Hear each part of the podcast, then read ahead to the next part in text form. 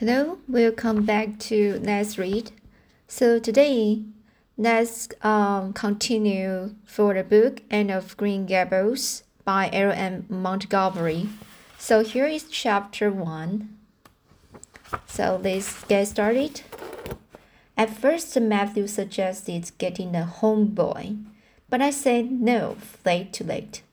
They may be alright, I'm not saying they are not but no London street um, Arabs for me, I said. Give me native born at least. There will be a risk, no matter who we get. But I will feel easier in my mind and sleep sounder at night if we get a born Canadian. So in the end, we decided to ask Mrs. Spencer to pick us out one. When she went over to get her little girl. We heard last week she was going so we sent her word by Richard Spencer's folks as customary to bring us a smart, likely boy of about 10 or 11. We decided that would be the best age, old enough to be of some use in doing chores right off, and uh, young enough to be trained up proper. We mean to give him a good home and schooling. We had a telegram from Mrs. Mrs. Alexander Spencer today. The mailman brought it from the station, saying they were coming on the 5:30 train tonight. So Matthew went to Bright River to meet him. Mrs. Mrs. Spencer will drop him off there. Of course, she goes on to White Sands Station herself.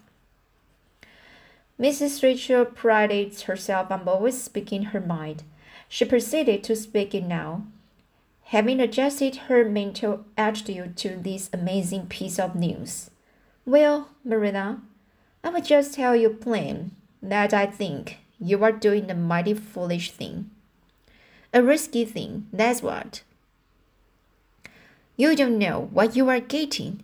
You are bringing a strange child into your house and home, and you don't know a single thing about him.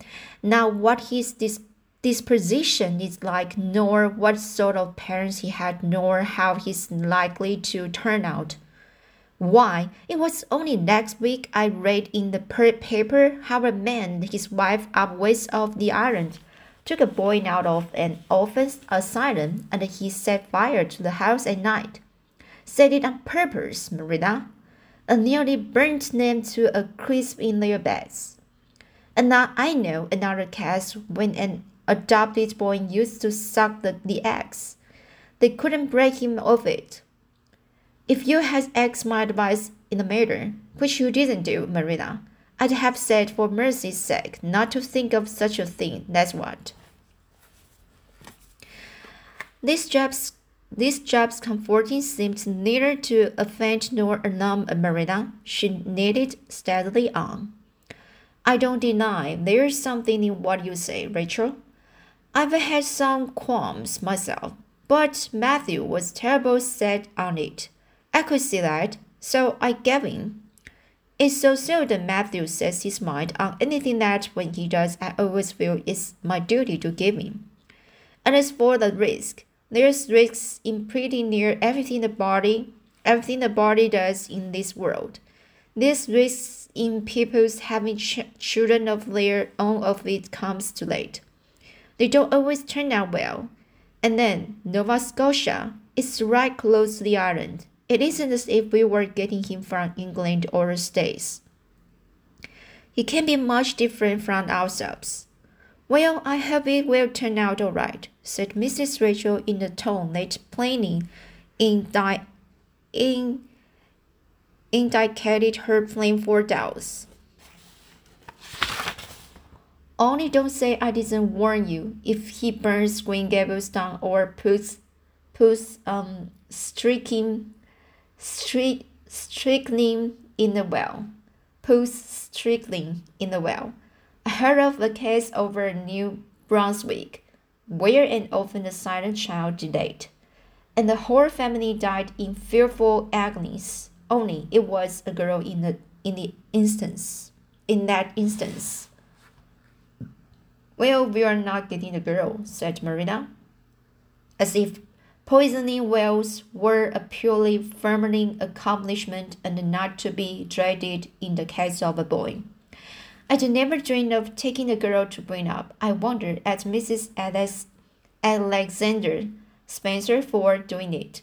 But there she wouldn't shrink from adopting a horror often decided if she took it into her head. Mrs. Rachel would have liked to stay until Matthew came home with his imported orphan, but reflecting that it would be a good two hours at least before his arrival, she concluded to go up the road to Robert Bell's and tell them the news. It would certainly make a sensation second to none.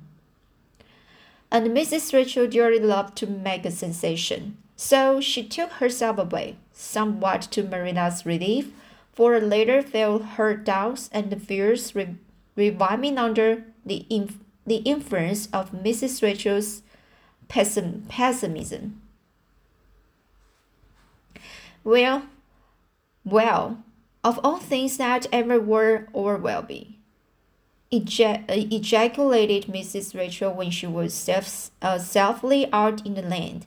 It does really seem as if I must be dreaming. Well, I'm sorry for late poor poor young one, and no mistake. Matthew and Marina don't know anything about children, and they will expect it, expect him to be wiser and steadier than his own grandfather, if so be he ever had a grandfather, which is doubtful. It seems uncanny to think of a child at Green Gables somewhat. There's never been one there, for Matthew and Marina were grown up when the new house was built. If they were they ever were children, which is hard to believe when one looks at them. I wouldn't be that orphan's shoes for anything. My, but I pity him, that's what. So said Mrs. Rachel to the wild nose, wild, wild nose bushes out of the fullness of her heart. But if she could have seen the child who was waiting patiently at the Bright River station, at that very moment, her pity would have been still deeper and more profound. So that's chapter 1. So I will read chapter 2 next time. So see you.